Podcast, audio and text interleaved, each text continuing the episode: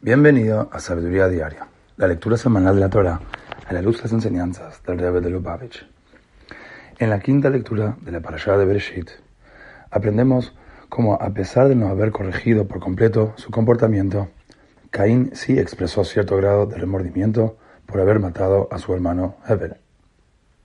Por tal razón, Dios pospuso el castigo de Caín por siete generaciones con el fin de dar a sus descendientes una mayor oportunidad de arrepentirse.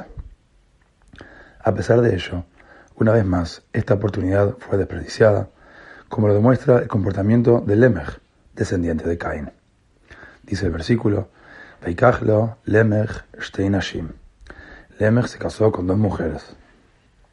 En la época de Lemech, la sociedad había degenerado moralmente hasta el punto de cosificar a los hombres la belleza femenina despersonalizando así a las mujeres. Se volvió costumbre para los dos hombres casarse con una mujer por su belleza y con una segunda mujer para la procreación.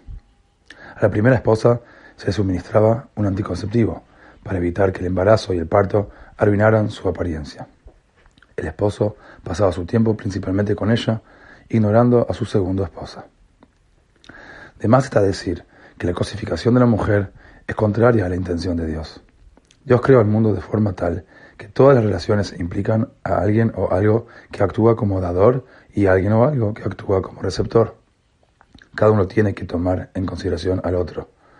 Esto es posible porque no hay una separación absoluta entre las características de dador masculino y receptor femenino en la relación. Los hombres tienen características femeninas y las mujeres características masculinas.